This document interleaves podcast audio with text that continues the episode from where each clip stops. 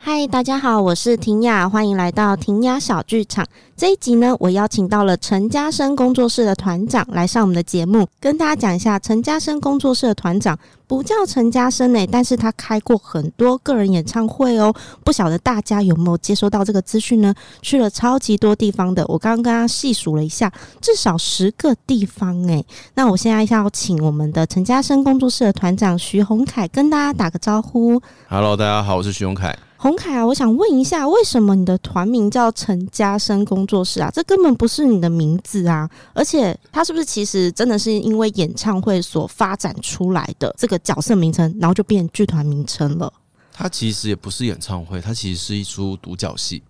哦，独角戏，对，陈嘉生个人演唱会其实是独角戏啦，我以为他是演唱会，他没有唱歌吗？他是演一个演唱会的独角戏，所以还是有唱歌。有唱歌，但然后是有被演戏我放在戏剧的类别里面，不是纯音乐节目。 哼哼哼，但我印象中真的你会唱歌、欸，哎，我没有记错吧？唱了蛮多首歌的，十二十三首吧。那是演唱会没错啊，他唱了十二三首歌、欸，哎，对嗯哼。对，但是它是独角戏， 然后它算是你的这个剧团第一次的发表作品，可以这样讲吗？它是我个人第一次的发表作品。你个人对，它是我二零一三年参加台北艺穗节的一个作品。那那个时候其实呃发想的想法很简单，就是以前去听 live house 的时候，就是常常除了听歌手唱歌之外，还蛮喜欢听歌手闲聊的。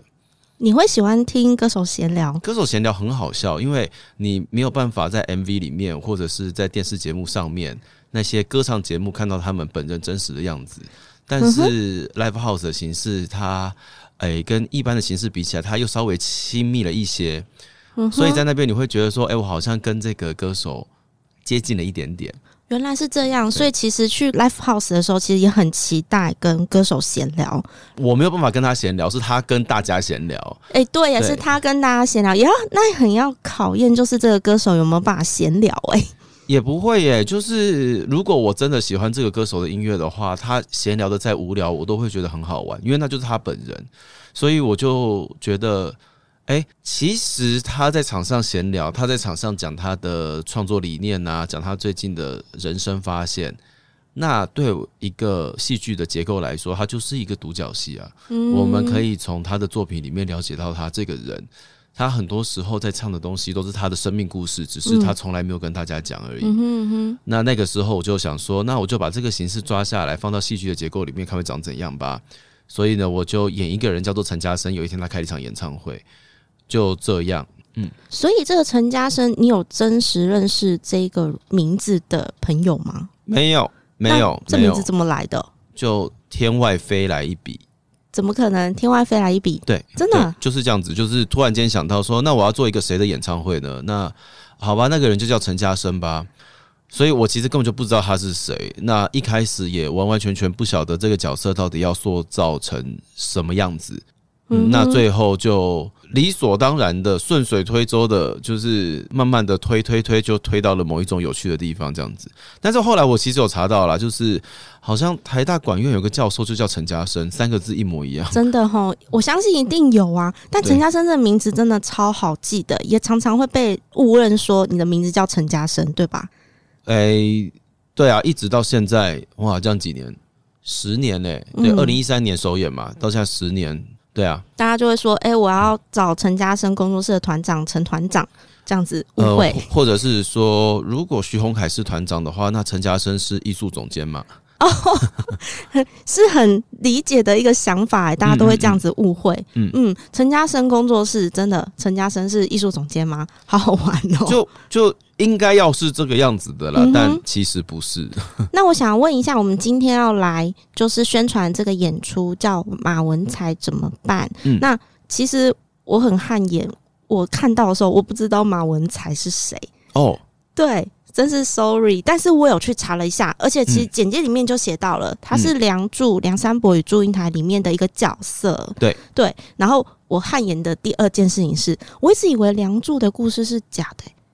梁祝》的故事是假的，应该是这样讲，我嗯并不认为说这两个人物存在在这个世界上。结果我去查，诶，它是真实事件，而且其实是中国四大民间传说其中之一嘛。然后历史上也有记载，梁山伯跟祝英台、马文才也是，就是它是真实的事件。然后我就想说，天哪，我知道这些故事，但我从来没有想到说它是真实的人物。然后可能历史上写的一些记载，跟我们看到的戏剧演出有一些差距，这样子。你是因为这样子想要做马文才故事吗？不是，呃，其实对我来说，既然它是民间传说，它就一定跟，就算它真有其人，也一定跟原本的状态不一样了。哦，对，因为它是传说的话，口语相传下来，你根本不知道那个事实是怎样。我们会选择自己喜欢听的跟想要听的东西流传下去嘛？嗯，对啊，就像是小时候的记忆，记忆到现在，讲到现在，可能当时到底真的发生什么事情也不可考了。诶，你这样讲是真的耶，因为有可能我们会美化它，或者是只记得某个部分。很多时候，嗯可能最重要的事情，或者是同一件事情，我记得跟旁边记得的人就不一样。对啊，就是蛮看你观看的角度啦。嗯哼，对啊，梁山伯与祝英台，虽然我们都预设大家知道它是什么样的故事了，可是我还是想要请学友卡帮我讲一下，然后也帮我带到说为什么你的主角是马文才呢？梁山伯与祝英台，它哎、怎么讲？它其实像刚刚婷雅说的，它是一个民间流传的故事。那其实一直以来在各一个呃演出形式当中都有这样子的故事存在，京剧、越剧。呃，歌仔戏，然后还有我们大家都知道的那一个传说中的黄梅调电影，嗯哼，嘿，它有各式各样的演出形式在流传着。不过呢，大部分的演出都没有脱离这个主题，就是祝英台她是一个富家的千金小姐，对，那她非常的想要读书，可嗯是，在当时女生其实是没有办法求学的，所以呢，她就骗了她的爸妈，女扮男装，骗过她爸妈之后呢，她爸妈也愿意让她就这样子以男装的身份去书院里面读书。那在读书的过程当中，认识了梁山伯这个人，两个人，嗯呃怎么讲？情投意合。不能讲情投意合，因为那个时好候像是朱一台是男生，哦，对哦，，对，所以哎、呢，你两突破个人盲点了，嘿，所以两个人呢，就是哥们，哎、哎兴趣相投，兴趣相投。哎，兴趣相投。那哎、后来呢，祝英台因为妈妈生病了，嗯哼，所以呢，被一封家书召回家。那在召回家的过程当中呢，梁山伯就十八相送，嗯哼哦，就是送他下山。那送他下山的过程当中，祝英台就一直不断的暗示梁山伯，就是她其实是女生，她其实是女生。就要去提亲这样。对，但是梁山伯其实都不知道。最后呢，祝英台就下了杀手锏，就说：“那个梁兄啊，你现在哦也是到了适婚年龄了。那如果哎、我们两个人真的这么合的话，不如我们就当个亲戚哈、我们家里面有个九妹，哎、嗯，你来提亲，那我们家的九妹就会许配给你。嗯他说：“可是我又不知道九妹长怎样。”他说：“啊，其实九妹跟我长得差不多啊。” 他说：“哦，好好好好好。”所以呢，这件事情结束了之后呢，祝英台就回到家里面去了。那回到家之后呢，哎、过了几天一直都没有等到梁山伯来提亲。结果有一天发现，哎、有人上门提亲了，结果是杭州太守之子马文才。嗯哼，杭州太守来提亲了，说要把呃祝英台许配给他儿子这样子，那祝英台就不嫁。那梁山伯好不容易想通了呢，来提亲，就是他的师娘叫他来提亲这样子。嗯，就是师娘跟他说，其实祝英台是女生，他一直在暗示你怎么不知道呢？梁山伯就说啊，拿如后豆，嘿，然后呢就这样子， 嘿，跑下山去提亲了。结果提亲的过程当中呢，祝英台就没有办法，嗯就说不行，我要嫁给马文才了，就是有传说中那场楼台会。对，好，两个人哭得死去活来的，最后呢，梁山伯抑郁而终，吐血而亡。那祝英台呢，就宁死不嫁。最后就在迎娶的过程当中，就是路过了梁山伯的坟墓，然后投坟自尽，两个人就蝶恋双飞这样子。蝶恋双飞意思是它变成蝴蝶。对，两个人就一起变成蝴蝶飞走了。我觉得我没有办法相信是真实事件，原因就是因为怎么可能变成蝴蝶啊？ 就觉得传说有点太荒谬。可是我一查，诶，他们的坟墓到现在都还有人会当做是观光景点去看呢、然后蝴蝶这件事情也是存在的。嗯，我有点讶异，说原来民间传说背后，呃，真的是被当做是一个真实事件，然后它这样口耳相传到现在的这个版本，然后包含就是各式各样的戏剧版本，因为为了要有坏人嘛，所以马文才就是那个十恶不作的人，或者是他是一个纨绔子弟或什么，就有一些嗯版本把它写的很差。嗯可是我看到的资料说，诶，好像他真实的个性也不是这样、诶，说什么他二十岁的时候就放弃继续去读文，然后变成说报效国家去打战什么的。然后还提到说，其实他也算是英年早逝，大概在三十五岁的时候，嗯战争的时候死掉，嗯回城的时候死掉了。就看到这些的时候，发现哇，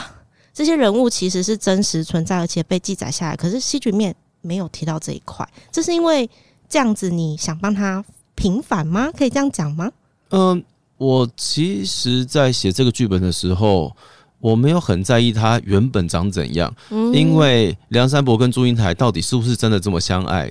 我们也都不是可我们靠选择出来的。嗯嗯嗯，那至于大家这么样的相信这一段，我觉得是因为大家都需要相信人间真的有真爱吧。刚刚我们都笑了。嘿 OK，对，大家需要这件事情，所以我们就把真爱的部分浓缩再加强，变成我们现在大家听到的梁山伯与祝英台的故事。那之所以会写马文才的原因，是因为，呃，在一次观赏，就是回去再看那个《梁祝》的电影版的时候，我发现其实马文才没有出现。没有出现吗？马文才这个角色没有出现在这部电影里面，没有这个人演这个角色，哦，所以演职员名单没有人演马文才，没有啊。完全没有。马文才不是他上门提亲的，是他家人来的，哎、对耶，而且电影里面也没有马家来提亲这个桥段。电影里面是祝英台的爸爸直接跟他说：“有人来提亲了，我已经把你许配给马家了。好舞台剧的感觉哦、嘿对，就直接带过。嗯，对对对，那从头到尾呢，对于马文才的形容也就只有两句话，嗯哼，一个叫做“谁不知道那马文才是个纨绔子弟”，嗯哼。一个是就是那个花花公子马文才。哎、你这样讲的时候，我就真的也想要帮他平反了，因为我去查过资料嘛。哎、嗯电影里面就这样子，然后我们就有一个印象说他就是纨绔子弟，嗯，对，这真的有点说不过去。好，你继续讲。呃，就是对我来讲，哇，如果这个人没有出现，但是他在我们的脑袋里面嗯联想到的就是这两个两个形容词：花花嗯哼公子、纨绔子弟，这个都不是属于好的形容词。嗯嗯那这个人也太无辜了吧？嗯，那个同无意辜是说，因为他没有出现呢、啊那我们从头到尾都是看着祝英台跟他的那个侍女迎新的角度在看待这个人，嗯那当然，呃，祝员外就是他爸爸也说啊，传说之言怎可尽信？嗯哼你怎么可以相信大家外传的东西？因为我们都没有看过他本人嘛。嗯那如果是这个样子的原因，就让马文才变成一个终极大反派的话，我觉得有一点点太无辜了。但是我可以理解这样子的心情，就是都是你才让梁山伯跟祝英台两个人不可以，就是真爱没有办法在一起。但他真的很无辜诶、他怎么会知道说原来女生有喜欢别人？可是你真的喜欢梁山伯跟祝英台的人，你其实根本就不在意马文才的想法啊、嗯，好像也是哦。呃，嗯你不会去在意，就像是一开始在跟大家分享这个作品的时候，很多人都说马文才怎么办，干我什么事？没有同理心？呃，不用，呃，不需要有同理心啊，我们不需要有同理心这件事情，因为它其实不重要。可是我记得嗯你在简介里面有写到，他很无辜诶、他明明已经就是要迎娶的路上了，然后这个新娘跑去投粉，然后变蝴蝶，那嗯留下他到底怎么办？他其实是无辜的受害者欸诶、哎、你站在马文才的角度，他当然是受害者啊。其实马文才怎么办，就是从这边来的，就是对我来讲，呃，梁祝、蝴蝶双飞嘛，嗯哎，他们蝶恋双飞。那当然，电影版最后还有当时六十年前的电影技术，让他们真的在天庭上面飞来飞去，这样子、嗯哼真的有蝴蝶跑出来。那地上的人怎么办？嗯哼，嗯，地上的人怎么办？马文才他的哎、未婚妻投坟自尽了，马家的人相信吗？那马家如果是太守的话，太守大概就是直辖市市长的状态。嗯哎，在这个位阶底下，应该有非常多的朋友啊，官阶差不多的人啊，一起要来祝贺这件事情吧。对，那马家的面子往哪放？是这件事情要怎么说得过去？再把角度放在祝英台他们家好了，嗯哼我好好的女儿在几个时辰之前，哎，搭着花轿出发，结果她的侍女跑回来跟我讲说，小姐投坟自尽了。而且还变蝴蝶，对，祝家人能接受吗？会不会觉得是马家人搞的鬼？ 对耶，这嘿完全就不合理啊！这就是我刚刚说，我完全不觉得它是真实事件的原因，因为很不合理。变蝴蝶是什么的一个概念？然后半路就是 m o k 啊，嗯，就是对我来说，合不合理这件事情，并不在我们我们讨论的范围之内，因为合理的故事就不会流传下 来了。合理对，的它故是民事，间传说。 而且再怎么说，我们现在看到的电视新闻，多数也不合理吧？好啦，你讲的也是，嗯对，所以以呃，那个时候想到这件事情，就是觉得哇，好想知道这两个人蝶恋双飞，这两个人过世之后，地上的人该怎么办？我也好想知道。对，所以就开始有了这个创作计划，这样子。嗯，那你帮我多讲一点。所以在你的这个计划里面，到底发生了什么事情呢？其实那个时候在想啊，如果祝英台根本就不晓得马文才是谁，嗯哼，我们这样子假设好了，因为故事里面都没有提及他们家里面是不是真的是世交啊？小时候大家还一起一起呃长大还是在什么在的院子里面玩过游戏啊，还是什么之类的。我们假设嗯我们都不知道这件事情，我们假设祝英台真的就是直接被呃指婚许配，嗯，那马文才就知道祝英台是谁吗？哎、不晓得哎、不晓得。那如果马文才也不知道呢？嗯因为当时有没有什么哎、媒妁之言，父母对，之命嘛？应该是对对嗯对，那如果我们的终身大事是由家长帮我们决定的话，所以我要娶谁，我要嫁给谁，根本就不在我的控制范可围以之控内。制的。嘿，嗯他不在我的控制范围之内，所以马文才可能也不知道这件事情。那马文才他是纨绔子弟吗？他爸爸是直辖市市长，他就是纨绔子弟啊。这也有一点刻板印象哎、就是我所谓的纨绔子弟，就是他家真的很有钱啊呐、哦，对，因为纨绔子弟的直面上意思常常被讲成是负面，但你讲的是那个事实，对他是不是每个富二代都是烂货，但是他是富二代没错， 对对，嘿我懂了，这个对他就是富二代啊，他家就是很有钱。没错，那我家就是很有钱，然后在那个时候的呃状态，其实，哎、他们的位阶是世袭的，嗯，也就是说，我爸爸是天龙人，我就是天龙人。对，那个阶级是被世袭下来的，对对对，那阶级是固定下来的。那意思就是什么？意思就是我出生下来，我注定就是在这个位置上面。嗯那我接下来可能就是马上要当官了啊，嗯哼，所以以很多事情都不是我自己能决定的。嗯，那这个人不能决定的范围到底有多少，我就会开始往下继续想。嗯哼对，马文才嗯如果婚事不能自己决定，他说不定他连他自己的将来也没有办法决定吧。如果他是一个就是偏温柔纤细的男生，哼嗯。那他在这样子的官场文化底下，应该也蛮痛苦的吧？对呀、不晓得他是什么个性。我是只有查到说他其实是想要去打仗，他想要报效国家，但这些戏剧里面都没有啦。对对对，嗯就是他到底会是一个怎样的人？如果他完完全全没有办法为自己生活当中的任何一件事情做选择呢？嗯哼，呃，他会是一个怎样的人？他有可能为了要继承这些事情，所以必须要读一些他不喜欢的书，他必须要嗯做一些他不喜欢的事情，他必须要做一些他不擅长的事情。他可能会被家人跟其他的官场上面的好友啊嗯的哼，小孩做比较，嗯他有可能从小就被父母灌输着，你将来就是要当官的，你要怎样，要怎样，要怎样，要怎样，要怎样。从小到大，他的所有的事情都被家长决定下来了。结果突然间有一天，哇，好像什么事情都要我负责了。嗯哼，如果我是马文才，我应该会蛮蛮痛苦的吧？就是今天有一个人投坟自尽了，突然间我要负责任，说是我害的。今天我不想当官，然后我要怎么样？我不晓得我将来要怎么样，都是我害的，都是我不够努力，不够认真。嗯哼，想到这件事情，就开始觉得哇，其实我好像有办法把马文才这样子的一个古代的人物，用他的角度来去比喻现在我们大家就是怎么讲小孩长大的状况。嗯，好像可以理解你想要讲的东西了。虽然你其实是借了这一个马文才，然后再讲说，如果我们都没有选择的这个余地，或者是我们没有这样的思考的话，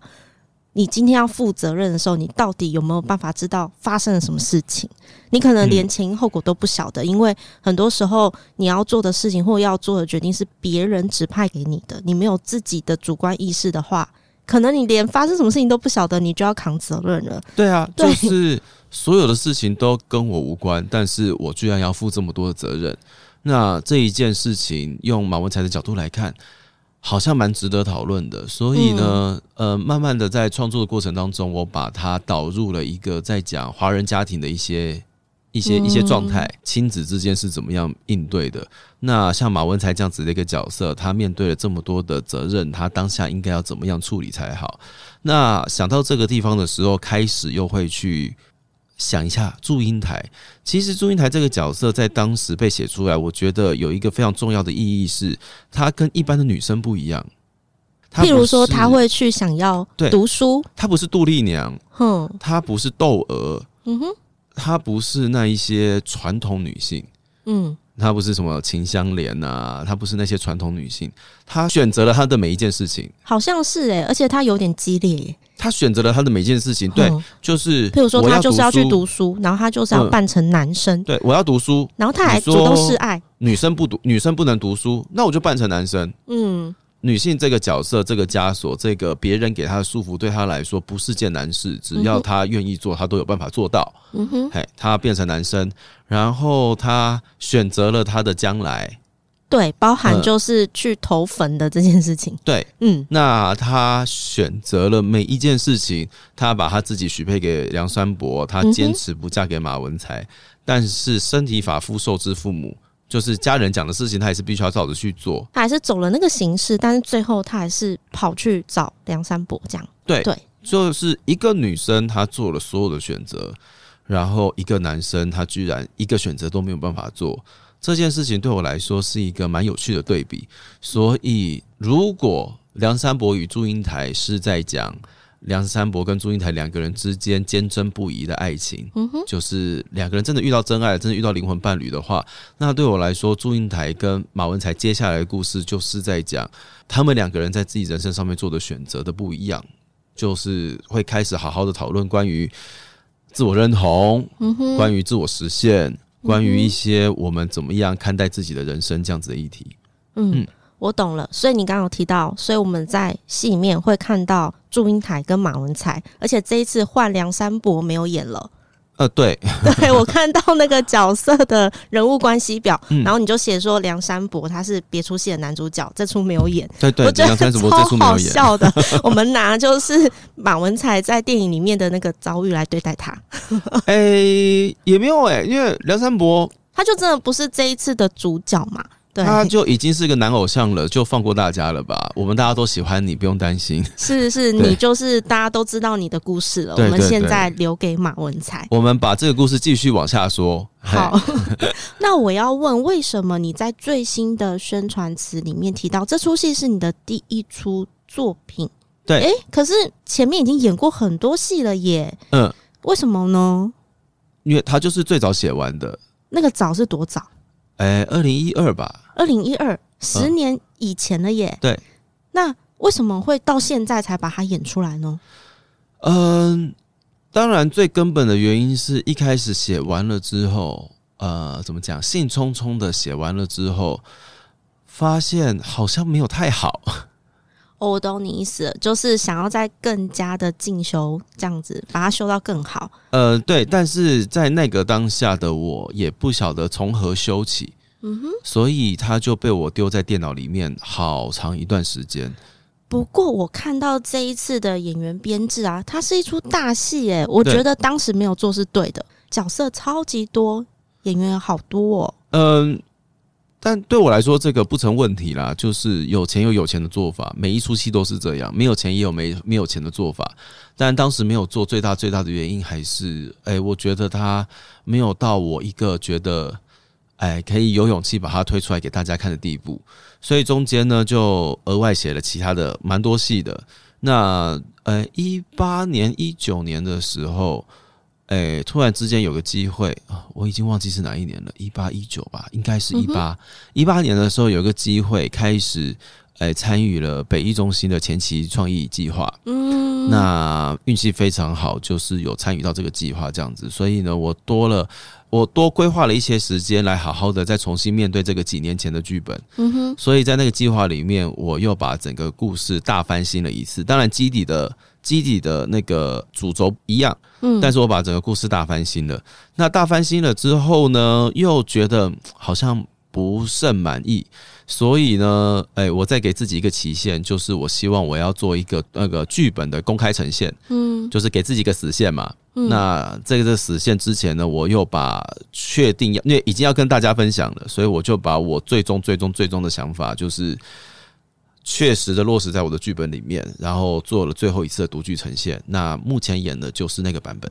我要跟大家科普一下，因为我刚刚虽然介绍了你是陈嘉生工作室的团长，嗯可是我没有提到说你是马文才的编导，我好像没有提到，对不 对？现在赶快跟大家补充一下，嗯而且。刚刚徐宏凯有提到，这个作品经过十年期间，然后他有一些翻修，对然后包含刚刚就是去参与了这个北艺的前期创意计划，对嗯，它算是一个帮你在作品完成之前的可能剧本的那一块，或是你想要实验什么东西的一个计划。嗯，我要来问这个翻修的程度，可不可以帮我们透露一点？这十年当中，这个作品有什么样的转换，跟可能以前有的、现在没有的，讲一点点就好了。以前有的，现在没有的嘛。嗯哎、一二年写完了之后，到一八年开始修整。一八年我只留了第一幕，其他全删了。其他全删了，那对总共有几幕啊？总共几幕哦、你八等幕于吧。重写耶？重写，哦，重写就是我觉得那个时候因为太冲动了，所以只有一个热情，但是没有任何的，没有任何的，哎、你不要讲技巧，只有只有热情而已，其他什么都没有。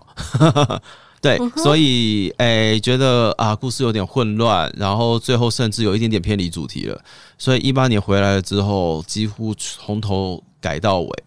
那在一八年到二零二零年这中间这段时间，我改了什么？我让马文才的选择不一样了。 OK，你嗯一开始的主题就是定说要讲一个华人社会的家庭关系，诶、也可以这么讲吗？我现在在抓你当时想要谈的主题，跟你现在谈的主题其实都是一样的嘛，对不对？我当时比较想要让马文才寻找自我，一开始的时一候，开始的时候想要让他寻找自我，嗯哼但是我后来在深入这个角色的时候，发现，所以啊，应该这样讲，一开始想要让他寻找自我，所以呢，马文才有了一段属于自我的英雄旅程。哦，英雄旅程，我他拿做了出什一么事情？我让他出去探险，我让他出去了解梁山伯与祝英台的书院里面到底发生了什么事情。诶、这个很好玩呢、你可以有番外 篇，等我们这次演完。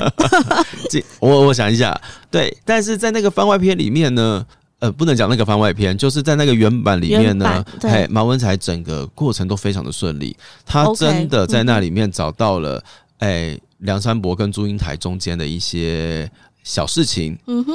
找到了症结点，理解了他们为什么会互相相爱了之后呢，然后再去问问自己，就再去寻找到自己将来的人生目标是什么。嗯，但是写完之后，我觉得这个剧本太太相怨了吧，就是不可能。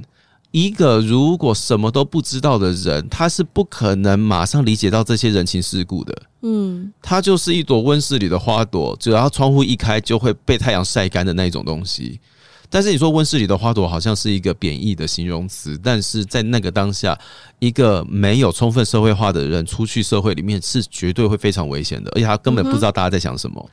所以一八年的时候，我把现实生活再加进来更多，我把那个梦幻的元素全部都抽掉了。那抽掉了之后呢，写着写着写着就觉得我不够勇敢，我没有让马文才面对到真正的困境。嗯，那他真正的困境是什么？他真正的困境不是他自己，他真正的困境应该是他的原生家庭。对，所以呢，在翻修的过程当中，我现在这个版本会更着重在原生家庭里面带给这些不同角色们的影响。嗯哼，嗯也就是说，他的家族里面爸爸妈妈的戏份都变多了，可以这么讲吧？可以，尤其是妈妈，嗯，嗯尤其是妈妈，可以多讲一点吗？为什么尤其是妈妈？而且这个妈妈好像是姚坤君老师演的。嘿，对对对，就是这个妈妈对我来说，她就是妈妈。这个妈妈对于她小孩的成长有一个标准答案，但是标准答案是什么，她不知道。标准答案是什么？他不知道，嗯、就跟我们很多人的妈妈一样，就也是是哎、你做这件事情，我觉得你这样做不对，但到底是什么是对的，不知道。对，或者是以前的人就会说你要去读书考公务员啊，或对者是你要去当老师啊，但是为什么啊？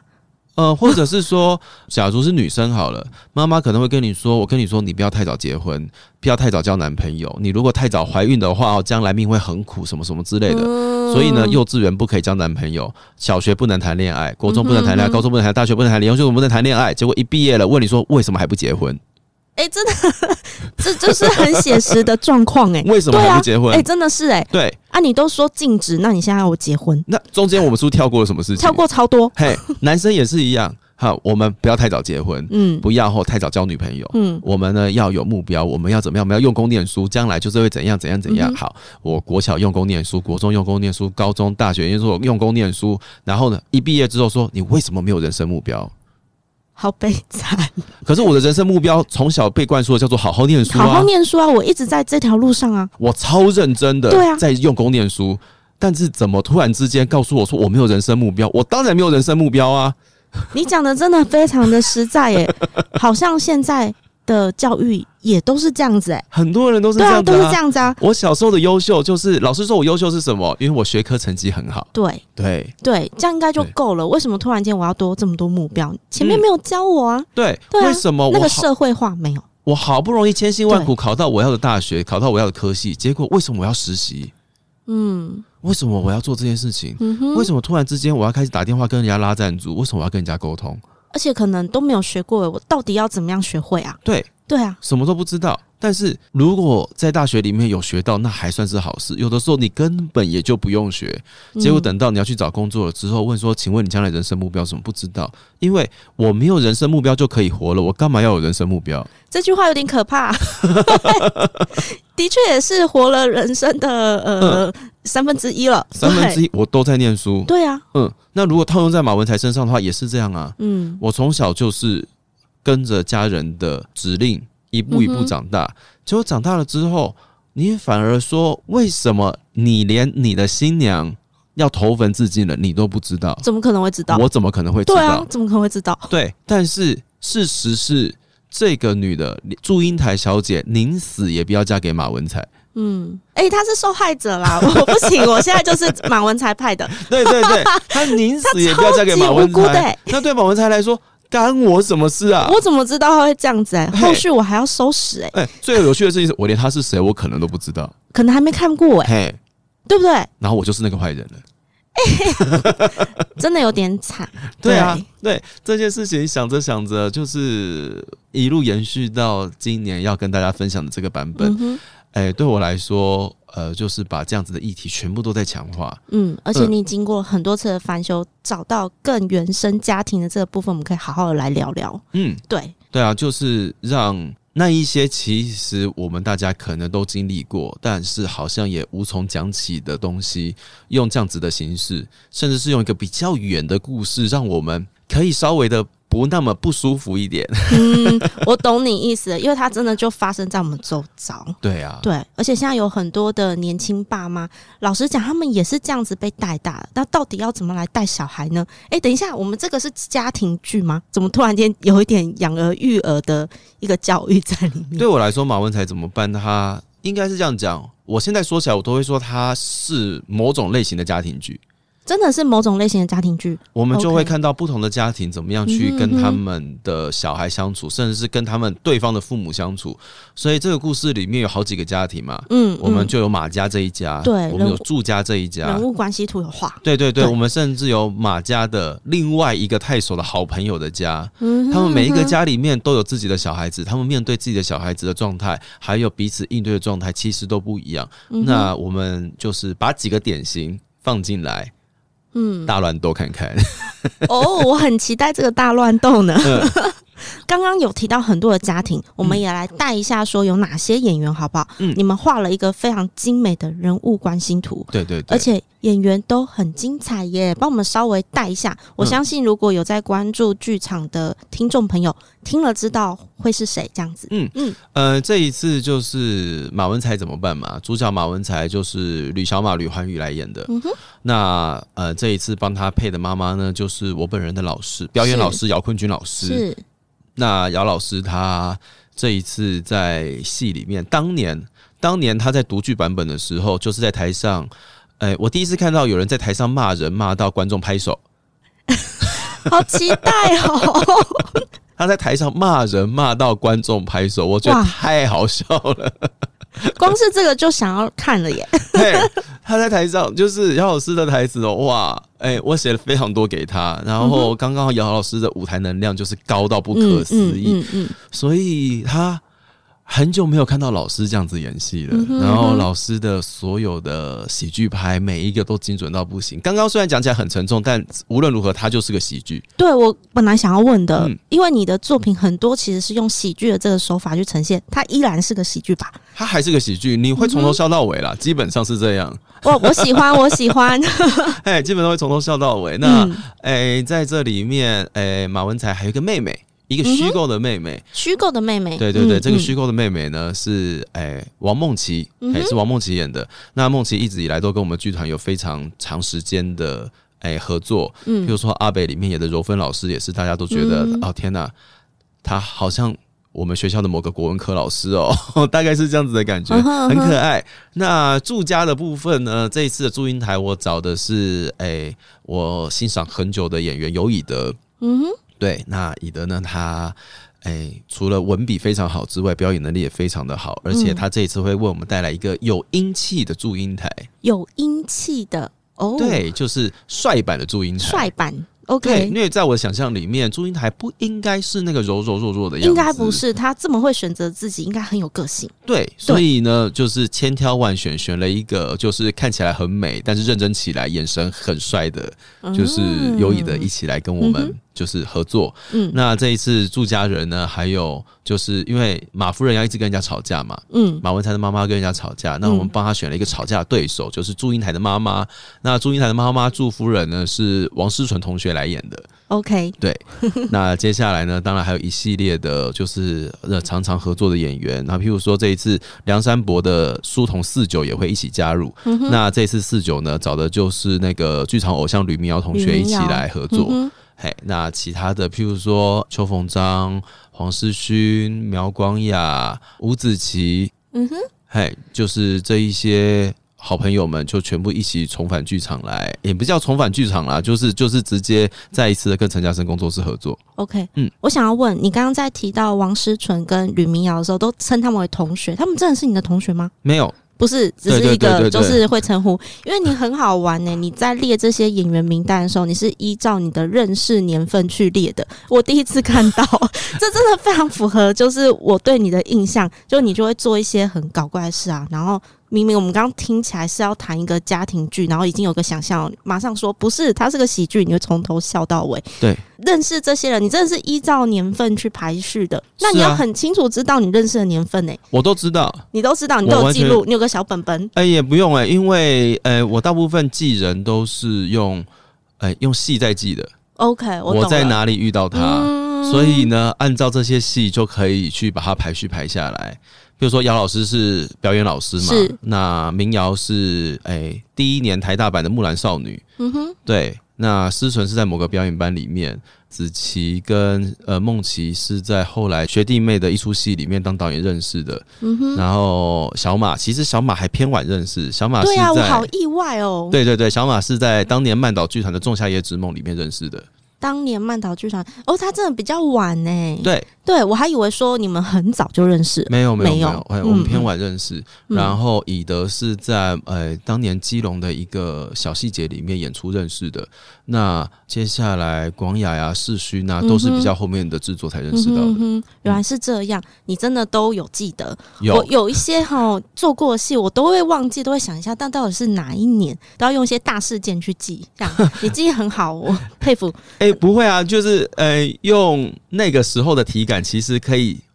唤起一些记忆啦，譬如是，说，在演《木兰少女》的时候，我是一个怎样的人？嗯 哼，然后在演《仲夏夜之梦》的时候，我那时候在干什么事情？嗯嗯排着排着就不小心排出来，但必须要说，中间我还是有 Google 一下下，我就在等你说这个。我还是有 Google，因为二零一四、二零一五、二零一六这种比较细的年份，就有一点点就想说完蛋了，就是因为我就是记不得那个，对，我就有的时候因为忙起来，你大概知道，然后你可能会知道先后顺序，但年份有尤其点难。尤其最近啊，就是疫情之后，所有的时间序都被打乱了，对，那个体感不太对完全不太对。而且我对觉得疫情之后我都变笨了，就就很 难很真的难处理耶、所有一切都不一样，我就是觉得哪里都不对劲，这样啊对啊，对，有些事情就觉得说，哦，去年怎样怎样怎样，没有，那是今年。那是对，就是你嗯对我们会讲去年呢，不是才刚发生吗？，对，然后或者是说啊，那个时候啊，怎么样？为什么是那个时候啊？不就去年的事情吗？那个体感真的是都乱掉了。体感很乱，哦对嘿对对，就中间啦，还是有稍微的 Google 一下下。嗯哼嗯哼那我们就别说是谁， OK，不说不说。不过里面有一个人我很好奇，我可以问吗？嗯吕环宇一人分饰两角，对不对，对，有个马文他是谁啊？打工换宿，嗯，你旁边有个这样备注，可以讲吗？可以讲吗？诶、就跟大家说，就是呃，马文对我来说也是今年这个，哎呀，怎么讲啊？就是当时最后，呃，在写剧本的时候做的一件非常冒险的事情。哦，会哎呦哎爆雷就不讲哦，我诶们就让那个观众进场来 看。好吧，我们就让观众进场来看吧。好我觉得就进这么场来决定看了会进场来看会比我口述要开心的多。开心的多，这是重点哦。开心得多如果听众朋友有听到的话，对我们这里就是保密一下，因为我嘿有发现那个人物关系图里面居然有一个马文，对，然后我们现在不讲，就是对我们来进场来看一下啊他进到场底来是看一谁。下下，真的就是嗯哼真的，哎、我必须要说，就是你在剧场里面直接体验，会比我用嘴巴讲要来的，就是期待会更期待一些 些。我相信，我相信修凯那个挂保证的，大家可以相信这件事情。如果你还不认识他的话，你就搜寻一下，我讲的是真的。哎呦，好哦，那我要问一下，你们今年很忙诶、哎是啊，我如果现在来问你说你明年的计划，应该是可以回答的吧？因为其实我们嗯剧场的规划很早，对我们要不要也预告一下这件事情？呃，明年呃，当然还是会有年度制作，不过年度制作的场地截至目前为止还在申请当中，嗯哼，所以一时也不太好。直接讲出来说我们要演哪一出戏，做什么事情，在什么时候这样子，嗯但是明年年度制作是有在规划，那可以跟大家分享的事情是不是星座？哦。那我也很期待、欸因为其实很多旧作如果没有演的话，真的太可惜了。像我就是没有看到的那一位 啊，哎嘿，嘿，先不讲是哪一出嘛，嗯好，大家也一起期待。不行，我们后面太多放期待的东西，我们还是讲一些可以跟大家说的。譬如说，我有注意到之前好像两年前吧，是不是有在争漫画家画马文才怎么办？对，对，嗯这件事情成真了吗？十二月份会出版。就是演出的那个时候，对，然后现在的话就是在那个成品中山书街 R 七九的那个成品书嗯店，哼现在有一个小型的展览，那它是独立出版联盟里面就嗯是。诶黑白文化陈嘉生工作室就是一起在那边布了一个小小的展览。嗯，呃那这个小小的展览的主题叫做“这段台词有声音”。哦，这段台词有声音，对所以你们真的有录声音吗？呃，所以其实就是说，在不同的形式里面，有剧作家跟漫画家合作的部分。嗯哼，那当然，里面还有一些，譬如说，哎、新社员的漫画，嗯，然后。哎、马文才怎么办的漫画会在嗯哼那边就是做了一个小小的展览。那我们中间也会办一些活动，嗯譬如说，哎、1十一月十九号，快要发生了耶，对，对，哎，十月十九号，我们下午三点钟到四点钟会在嗯哼 R 七九那个地方会有一个小小的独剧见面会。那我们会带一些演员过去，跟大家一起分享马文才怎么办的剧本。那除此之外呢，也会呃在十二月份的时候有马文才怎么办的漫画版的露出，这样子。嗯哼，嗯哇！可是我节目播出十一月二十一，我帮你先上 那个，就是我们先上到 IG 上面做宣嗯传，就是听众朋友听到这一段的时候不要揍我这样，哎、对，不对，要就是揍我。嘿对对，过了可是啦哈。可是 呢，这个展览是会一直到什么时候呢？这个展览，哎、好像就是十一月一个月。一个月对对，OK，对来得及，来得及。我们播出的时候，大家还有九天的时间可以去看。嘿，对就是哎、小，大家就轻轻松松的晃过去，里面有一些哎、小巧思摆在里面，嗯哼譬如说马文才怎么办的一些例会，哎、嗯，漫画版到底长怎样？因为漫画版跟我们这次演出版的风格走的非常的不一样。哦，嗯它算是一个独立的另外一个创作，大家可以这样去看待它，可以对，它嗯其实就是、呃同一个 IP 不同的因为创作形式，对啊，创作形式不一样，它可能就会长不一样嘛。对对嗯对，然后上面还有那些 很可爱我们的绘师做的那个漫画家做的一些小挂轴，哦，可以买吗？ 哎、挂轴摆在那，我觉得那个挂轴先不要买，因为你会不知道要挂在 哪。对，但是摆在那边拍个照、合照一下，我觉得很好笑。真的吗？很好笑，哎、真的一直讲到很好笑、 哎，就整个。我觉得年底的时候，如果大家还没有决定要看什么嗯话，这出戏非常推荐，因为它演出三个礼拜哦，你可以一刷、二刷、三刷、四刷、十二刷都可以。我们来讲一下，就是演出场次，好， 嗯我们这一次的演出呢是十二月二十三号，一路会演到一月七号。跨了一个年，对，我们会跨了一个年，那总共有十二场的演出嗯哈、哼就、呃，谢谢婷雅帮我们推荐，但其实哎、主要就是不会让你没时间看啦。嘿，再你就怎么很多样的，选择、对啊，对对，三个啊礼拜应该可以挑，如果你有兴趣的话，挑一场来看，应该是蛮有机会的。我觉得很推荐大家早一点去看，因为嗯说不定票会卖很快哦。希望希望对我们还在努力当中，而且这一次我们会有久违的星期四的场次。有，我有注意到，对对嗯对，那大家如果平常是那五六日场次已经被排满的状态底下，嗯哼嗯哼星期四是可以考虑的时是间。星期四是一个很好的选择，对而且有跨年的场次，诶，可以讲到跨年吗？其实也不算跨年，我们有跨年的场次，但嗯是我们没有12跨月年的三十活动一。， 对，就十二月三十一这一天是有演出的哦，有对星期天下午我们还是有演出，所以下午演出晚上就可以直接去市政府了，因为我们演出的地方其实就在台大校园内。嗯哦，要提一下这个场地，它是个新场地呢，对，它叫游心剧场哦，嗯游玩游戏的游，心脏的心，游心剧场。那这个剧场呢，其实今年才刚开始，就是开幕正，式营运，诶，没有诶，是营运，对然后对即对将要正式营运，所以对嗯它非常的新，它很新，超级新，那对我来说，它还是个小剧场。它是嗯对，体感上跟那个国家两厅院的 ET 实验剧场有一点点像，一点点像，但是好像观众席的阶梯没有那么高，但其实观众数差不多。嗯差不多稍微宽一点点吧，也是对体感对上，因为我没有实际对去记。对，嗯，体感上其实是差不多的。那这一次的演出，我们还做了双面台，是双面台哦。，对，是双面台。哇那有一些听众朋友可能不太确定双面台是什么样哦。双面台基本上呢，就是，诶、舞台在中间，对观众席会在舞台的前后两侧，你要讲前后也可以，左右也可以，左右就是也可以，对前后也可以。但我比较喜欢的说法就是，观众会看到对面的观众。嘿、对，对观众会两两相对哈。那我们呢？诶、因为是双面台的关系，所以不管是哪一个角度，你看到的状态都差不多。嗯哼，哎，不会有这个呃演员，譬如说正面都在哪里，背面都在哪里，嗯嗯不会有这样子的事情。嗯哼，那、哎导演不会偏心。对 导演也没有办法偏心，是哎因为他就是票都这样子票都钱都卖的差 不多。 ，OK OK， 哎，那。哎，做双面台的原因就是希望大家可以更投入的在这个作品当中，嗯那也会因为双面的关系，哎，我们的观演关系会稍微的再亲近一点点。嗯嘿，哦，你讲了一个重点嘞，这样子其实感觉很近哎。其实是近的，大家可以想象一下，因为可能很多人没有去过游心剧场，但可能大家去过实验剧场嘛，你就对想象那个空间做双面台，嗯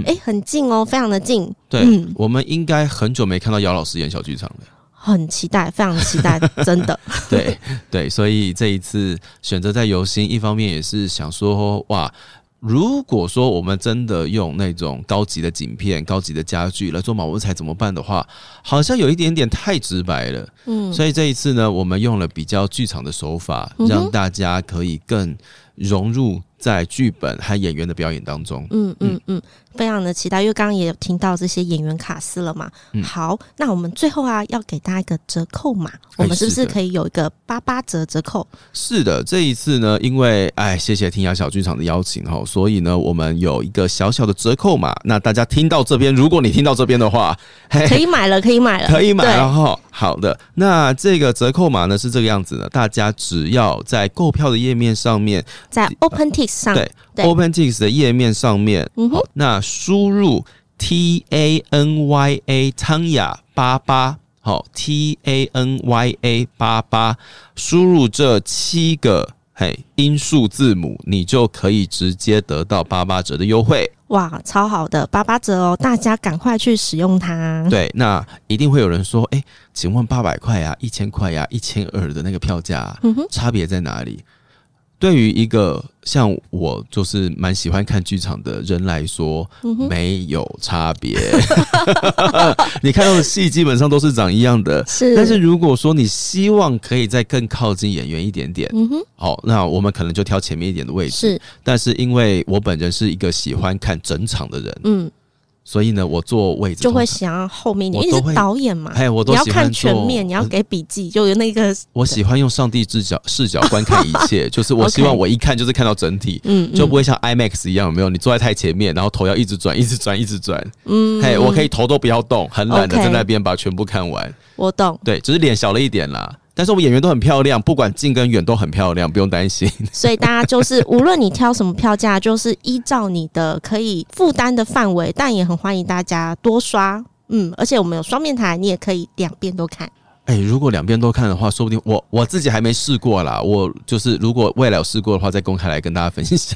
就是哪一面看起来感觉如何。可以嗯哦，可以哦，我觉得这个可以分享，因为有些观众真的会想说，我可能要特别看哪一个演员，或是嗯哪一个场景，他可能就是在哪一个位置，嗯，之后好像可以来分享这个，好啦，等我排完我会告诉大家。没问题。好那就要来 follow 一下你们陈嘉生工作室的 FB 跟 IG 喽。对，嗯那大家就是。非常简单，任何的社群媒体搜寻陈嘉生工作室就可以看到我们的相关资讯。那如果跟购票相关的话呢，OpenTix 会是我们这一次使用的售票系统。那再重复一遍哈，T A N Y A 八八是我们的折扣码，大家点选进去就直接得到八八折优惠。那可以分享出去吗？可以。哎、我一定要跟大家讲，刚刚他已经主持人上身了，他有自己的那个 podcast 频道， 叫 Inter Combine，所以你看，我刚刚已经完全把主持棒给交出去的感觉。哎、不好意思，没有没有没有，就是哦，英特干杯呢是我自己的一个 podcast 节目，那主要就是也是在讲剧场相关的事情。，对，嗯大家可以一起来 follow。嘿、那有兴趣的话，愿意听我在空中的另外一端跟大家闲聊的话，也欢迎就是在各大。的那个串流上面搜寻“嗯英特干杯”，嘿，声音的音，特别的特，然后呢，喝酒干杯的干杯，干杯，对然后对对 YouTube 上也有，哎，对，那个每个礼拜天还会有影像版释出，让大家看一下